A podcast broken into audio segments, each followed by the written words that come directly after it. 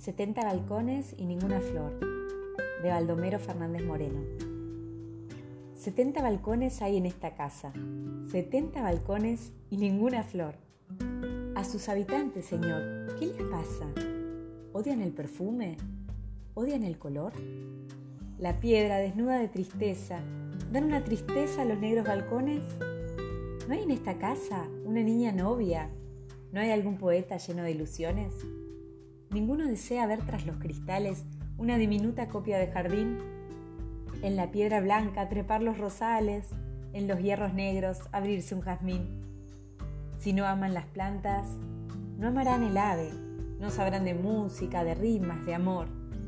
Nunca se oirá un beso, jamás se oirá una clave. Setenta balcones y ninguna flor.